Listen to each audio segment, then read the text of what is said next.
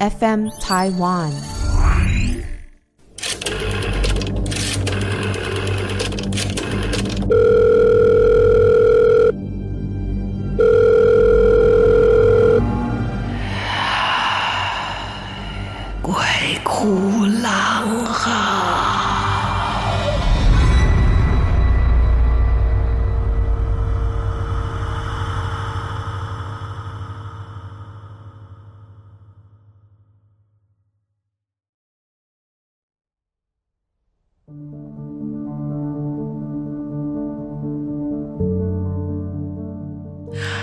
来到鬼哭狼嚎，我们一起来聊聊灵异、恐怖、玄幻、未知的故事。我是郎祖云，我们又见面了。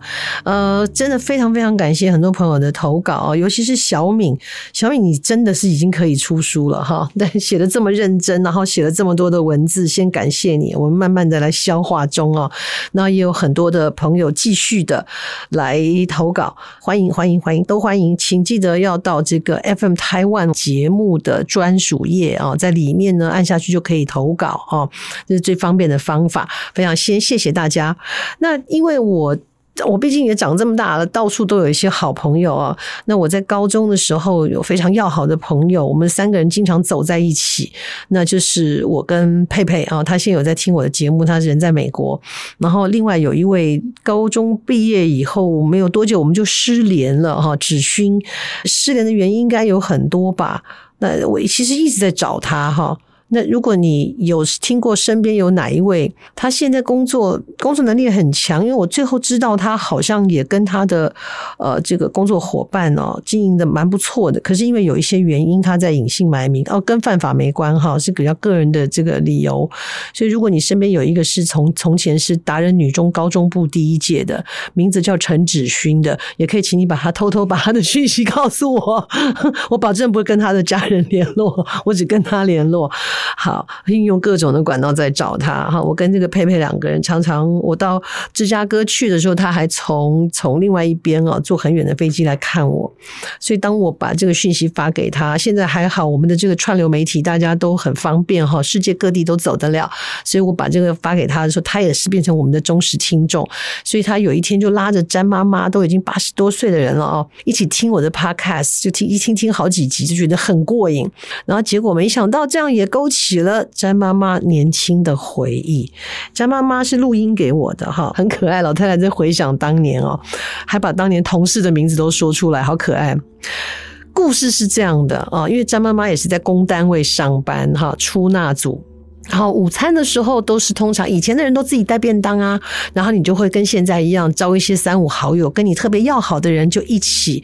共持便当哈，这样大家一起吃饭的感觉是很开心的，所以他就会邀什么什么股的张阿姨呀，哦，奶奶股的什么什么阿姨呀，啊，几个人。然后最可爱的是詹妈妈今年都八十几了，然后还说人家就老太太啦，哈哈哈，真的超级可爱。然后他说三个老女人呐，哈，坐在一起吃饭这样子，结果吃饭吃一吃，大家就各自午休要去忙了。结果詹妈妈就在这个时候，她说她生平第一次碰这种事。他说：“就碰到一个脸很白的女人。”哦，大概全身也都白白的，就突然向他靠近。他心里还想说：“你谁啊？这是办公区啊！你你你要干嘛？”结果就说着说着，他就被压住了，就把他往柜子上这样推，这样压。结果他根本就没有办法没喘气，你知道吗？就差点不能喘气，而且就看着一张惨白的脸，不知道他要做什么。那过了好一会，因为詹妈妈也是虔诚的基督徒，祷告啊，然后才终于让这一个不莫名其妙靠向他的这个邪灵就离开了。哦，这是。詹妈妈一直斩钉截铁的说：“这是他碰到的第一件事情，第二件事情反而发生在几十年以后，好就在二零零几年的时候就就有了。因为我的同学突然间心肌炎，哦，心脏的肌肉发炎，这很严重的，所以他们就赶紧去医院里面看医生。”各位，我们在台湾真的要人在福中要知福啊！哈，我们的这个健保啊，整个的医疗系统，再加上我们的地方比较小，所以整个的配套算是蛮完善的。你紧急要遇到什么事情，真的，一通电话或是什么，马上就可以得到很好的照顾。偏乡地区虽然没有这么的发达，但我们真的，我相信很多人在努力当中，哈，会对这一些我们所谓台湾的后山这里，会投资更多的心力跟照护，哈。请让这些有心人慢慢来。那总之呢，一般来讲，医疗条件都蛮充分的。可是，在那个年代啊，然后这个刚好吧，刚好就是剩下我的同学在家心肌炎了。然后呢，这个焦急的詹妈妈就把他带到医院。那时候连救护车都没有办法叫，就自己开车。所以我同学在旁边一直强调：“我们是用脚走进去的，我可没有坐救护车呀。”很辛苦哈，就这样子进了这个急诊，也是一样哈，人满为患，也没有办法把能把你怎么样。然后终于啊，有一个比较理解的状况之后，我同学躺在那里，他们要给他做穿刺啊，因为要看他的这个心脏的状况。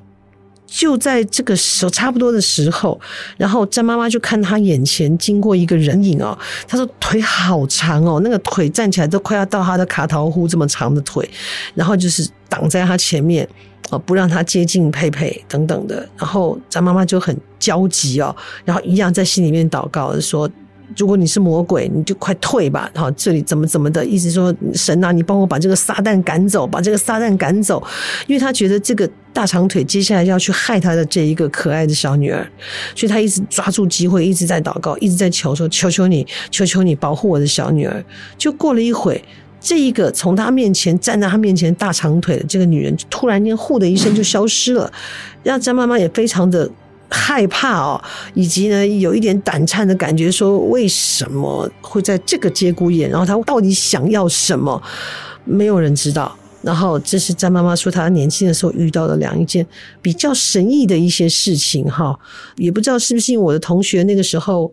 太叛逆了哦，然后太不爱回家了哈，或怎么样怎么样，老太太开始有很多的想法啊，最终都只是虚惊一场。这个是呃一开始跟大家分享的一个小故事哈。话说，接着说第二个，鬼吓人会怎么样？吓一跳，人吓人。那吓得可不止一跳，都很可怕。我常常都跟朋友开玩笑说，其实鬼真的没有人可怕。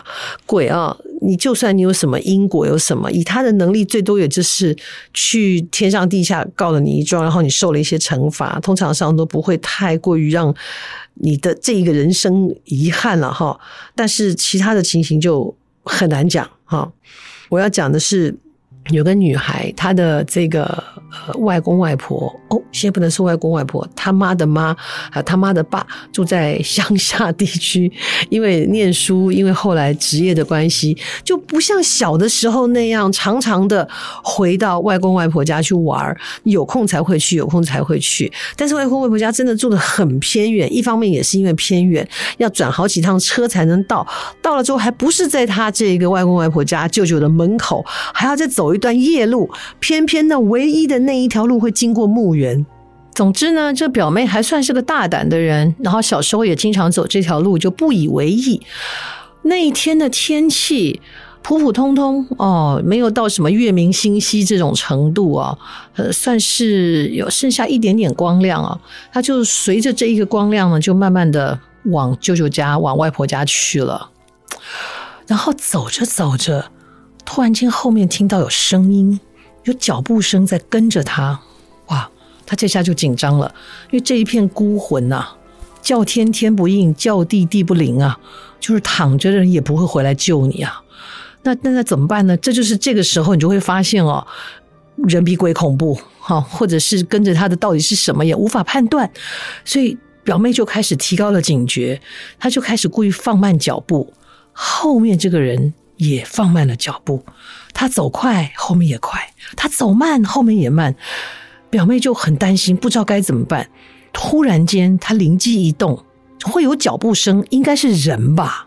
鬼应该是轻飘飘的，所以她就做了一个决定，她就走到了一个坟头旁边，往那旁边一站，然后呢，嘘了一口气说：“好远啊，终于到家了。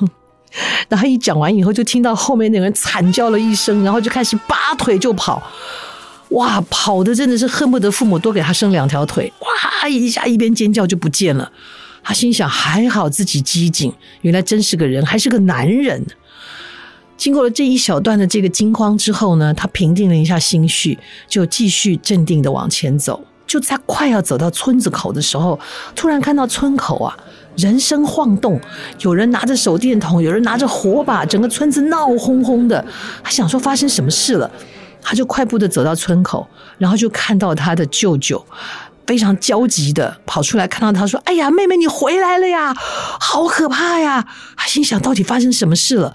他说：“你知道，我们都知道你要回来，就想说你一个人，你好久没回来了，一个人下了车以后要单独走过这一片坟地，我们有点不放心呐，就派你的表哥去接你啊，然后就出事了。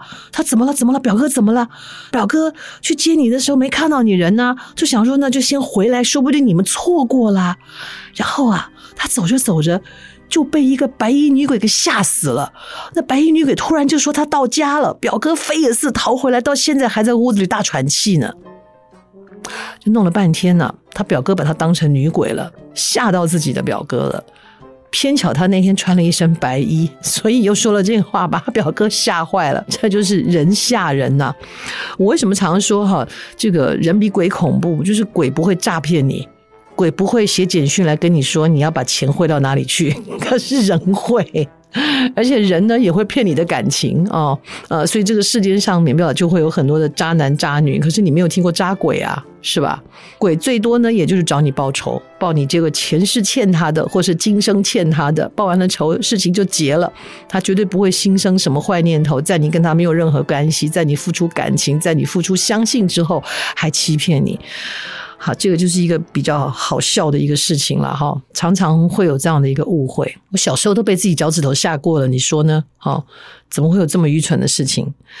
接下来要跟大家分享的是我小的时候看过的一个故事啊，我不知道这个故事的作者还在不在。呃，也不知道这个出版社还在不在。总之，在我很小很小的时候啊，如果这个故事是您写的，那你也可以跟我们联络一下。但但前提是您还健在哈，不然您突然写封信来，我想我们整个制作单位都会很害怕。这个故事貌似恐怖啊，但我觉得里面有蛮多有趣的道理啊。这就是人跟鬼斗的一个故事。有个年轻人哦，我们姑且就叫他阿威好了啊。抱歉哈，那个满载乌台料理的老板，我借用你的名字哈，阿威。这个阿威啊。人很好，个性也很好，热心助人，然后也非常的诚实。唯一一点不好是他喜欢赌，而且还不是赌桌上的赌，他喜欢跟人打赌。然后当然这种小赌啊，赌钱什么这个也会，这就是他的坏习惯、坏毛病。那他有一个认识多年的女朋友，算是青梅竹马，然后一直跟他求婚。可是这个女朋友就是不愿意嫁给他，就是因为这个毛病没改，他很怕他到时候倾家荡产啦，或者是因为一时的打赌又输了什么赌注，他经常就是跟人打赌，然后就输了赌注。不要说输光了薪水，有的时候还会做一些很丢脸的事情，比方说啊、这个光着屁股在村子跑一圈这种的。那你说你要是他老婆，你怎么受得了？人都在笑你，所以呢，他就一直迟迟没有答应，他也一直不断的跟他赌咒发誓说他会。改，可是也一直都没有改。一碰到什么情形，忍不住就说：“那我们来打赌啊！”那奇怪的是，这人赌运也很差。就有一天呢，这个阿威在街上闲晃的时候，正在想着待会要做些什么事的时候，突然间青天白日的，从地里面呼出来一阵烟，一阵青烟之后，一个老头就站在他的面前。这老头穿的就是时下一般的服装，也不是什么古装哈，穿的时下的服装，然后拄着一根拐杖。站在他的面前，他吓了一大跳。可这个人呢、你说他好赌或什么的，他还有一个强项，就是他胆子很大。虽然说大白天的看到地底下冒一阵烟，跑出一个人来，吓了一跳，但是他也没有特别的害怕。他往后退了一步，仔细的端详着这面前的这一个老先生。这老先生带着非常奇怪诡异的笑容看着他，然后就说：“你是阿威吧？”他说：“对，我是阿威，您是？”他说：“哈哈，我呢，听说你这个人特别喜欢打赌，特别喜欢跟人赌来赌去的。你看你名气多大，所以我今天就来跟你打赌。”他说：“打赌得要筹码呀，对不对？你你得要赌金啊，不一定是金了哈，你总要有一个什么让我们来赌的。”这个老头呢，居然也很霸气。他说：“行，我们赌的条件就是，如果你赢了。”你可以开口要求你所要的东西。如果我赢了吗？他说：“如果你赢了，你要什么呢？”他说：“至于我要什么，我赢了我再告诉你。”然后呢，阿威就等待着这个老头给他出问题了。这个看似诡异的老头呢，拿着手上的这个拐杖啊，在地上抠抠抠敲了几下以后，他说：“好，我跟你打赌，我赌你不知道我是谁，你要能猜出我是谁，我可以答应任何你想要的条件。”阿威呢，就开始回想，在路上走得好好的，突然有人从地底上钻出来，而且还看起来这么气势这么的蓬勃高大。而且还一副天不怕地不怕的样子。出来的时候，他就发现他的身边有一种又霉又湿的阴森的感觉，有闻到那个霉味，然后周围的空气就好像冷了好几度一样。于是他大着胆子猜测了，他说：“我想我应该知道你是谁，但是你一定要能够实现你的承诺。你输了就要答应我的一个条件。”没问题，我呢，只要说出来的话，我就必得要实践。他说好，我赌你是阎罗王。这话一说，那老头脸色大变，而且当下呢，你又觉得这个天色又阴沉了几分，颇有一种狂风要吹拂的感觉。哇，当时头发也乱了，树枝也乱舞了。这老头非常的生气。然后他就啪一下现出原形，看似有些青面獠牙，啊，变得身材变得非常的高大，站在他面前，你怎么猜得出来？他说：“你莫名其妙从地底上冒出来，而且整个你一出来，环境都不对了，温度也变低了，味道也变化了，你就那一身上那一股子梅子味，我怎么猜都觉得你是阎罗王。不但被猜出来，还被人家说了一顿。”是阎罗王面子挂不住，他说：“好，你要什么？”他说：“啊，我这人就喜欢跟人打赌，我希望我以后跟人家打赌，我都能赢。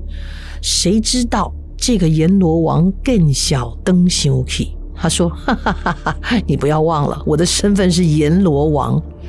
我虽然答应你的条件，但是我可以改变这个条件的内容。’他说：‘你要怎么改？’”他说：“你答应我的。”他说：“对，我答应你，但是你说你以后要每赌必赢。我告诉你，就冲着你不小心猜出我是谁，以后你的打赌，你说东，我就给你西；你说西，我就给你东。你永远不会赢得任何赌注，直到有一天你落在我手里。”说完，那老头就不见了。阿威心想：这倒了霉了，我也没惹你啊，是你自己从地里冒出来的，不是？阿威也不疑有他，哦，就渐渐的放下这个心头不快的感觉，而且他也有点半信半疑。他心想：你怎么能反悔呢？怎么能把我说的愿望颠倒过来呢？于是他也不管。那天呢，是个大好天气，下午没事，他就走到了附近他常去的一家茶馆，又在那坐着找人聊天。因为天气很好哦，连着几天都没有下雨了。大家也很担心，因为再没有下雨下去呢，对于这个庄稼，对于这个农田是非常不利的。于是大家就开始猜什么时候会下雨。然后呢，他看看天色，觉得这个气温不可能会下雨。当然，他也忘记了他跟银龙王这件事，他也打算试一试。他就说：“我赌啊。”明天都还是大太阳，不可能有下雨的机会啊！照这个天气跟温度，那旁人一看他是个打赌的嘛，就说：“那我赌今天就开始下雨。”好，于是赌注已定，所有的人都看在眼里，而且呢，跟他要的是家里面他爸爸家传下来的一块玉，他也就答应了。他一看这天色根本不可能会下雨的迹象，就大家就坐在茶馆里继续喝茶。说着说着，本来艳阳高照的天气。热到土都裂了，这样的气温，到了下雨快近黄昏的时候，突然一声惊雷，稀里哗啦开始下起大雨了。哇，这下阿威输惨了，农田恢复了生机，打赌的人也赢得了他那块家传的玉，那可能是他身上唯一剩下值钱的东西。阿威沮丧的不得了，他回家心想：难道真是阎罗王在整他吗？那好好的天怎么就下雨了呢？但天气这个事情谁知道呢？也许是凑巧。接下来阿威只要是打赌，他要的答案一定不会赢，一定是对方都是相反的。就比方说，他说下雨就一定出太阳；他说刮风就万里无风；他要是说黑的东西就一定是白的。渐渐他相信了，这就是他的宿命，他这辈子再也没有办法赢了。他变得非常非常的颓废，就沮丧，甚至躲在家里都不愿意出门了。家里面呢，甚至连那个煮饭的米都快没了。虽然女朋友一直不答应他的求婚，但是对他的生活还是挺关心的。就从他的朋友圈发现，知道说他都再也不出门，也没人看见他了。匆匆忙忙跑到他家里，他坐在那儿非常沮丧，觉得他这一辈子的人生已经完蛋了。女朋友来看他，他一看到女朋友就呜呜咽咽哭了起来。他说。我恨呐、我早不该听你的话，我应该早早要戒掉这种跟人打赌的习惯，要戒赌。现在弄得家里一穷二白，连我爸爸留给我的那块玉我都已经给人家赌输了。我现在连迎娶你的定情物都没有了，我没有脸见你。女朋友就问他到底发生了什么事，他后来终于在女朋友的劝说之下，把他这一段奇遇说了出来。哎，女朋友一听到说，其实你不觉得这是个好机会吗？什么好机会？既然你每赌必输，我们就来设计这件事情。设计？怎么设计？我跟你赌，你不是最讨厌人家赌吗？没有没有，这是个好机会，我们要赌。于是乎，女朋友就故意带他去这个庄子上面呢，最大的一家这个赌坊。到了赌坊以后呢，他说：“反正你说你想说的。”你说什么，我跟你相反就对了。好，于是他们就去比大小，在赌场里面很多嘛，这骰子丢出去之前啊、是大还是小啊、这个很简单，大家应该知道啊、哦。当然不鼓励大家赌钱了，这只是个故事。好，当他信心满满的摇着这个手上的骰子一甩出去之前，他就说：“我开小。”不，不是他了，是中间这一个荷官呢，把骰子丢出去，说：“来啊，哎，下小赌小，下大赌大，下好离手。”呃，他就说小，开出来。女朋友说大，然后开出来果然就是大的。他要说大，开出来果然是小的。就这样，女朋友赢了一大笔钱。他终于明白了。要两人合联手啊，才能够泥土变黄金。所以接下来他们两个快快乐乐的结了婚。然后呢，每次他们有什么心愿的时候，这个阿威呢就是说反话，太太就跟他打赌，说的是正话。比方说，我跟你打赌，我两年之内买不起房子，他的老婆就会说，我跟你打赌，你两年之内一定买得起大房子。然后两年之内，他们就突然间有了个大房子，可能也做了什么买卖，做了什么赚了钱，然后他们就这样幸福的生活。家里面很多的这个用度需求都是靠这样的方法得来的。那据说有看得见的人说，他们家呢后来也生了孩子，也都很平安，过得很顺遂。有看得见他们家的比较通灵的人，看得见他们家的情形，其实是很忙碌的。就在他们身边呢，总是会有一个。从那个阎罗殿来的小鬼啊，就是阎罗殿的报马仔，听他们在读什么，然后就把相反的答案去告诉阎罗王。那阎罗王为了要让他的愿望都不实现啊，那他老婆的愿望会实现，所以呢，就一直不断的在调兵遣将的在帮他搬运他不要的东西。懂吗？他说：“我才不要，我家里面有一个象牙大床呢。”他们就只好去弄个象牙大床来。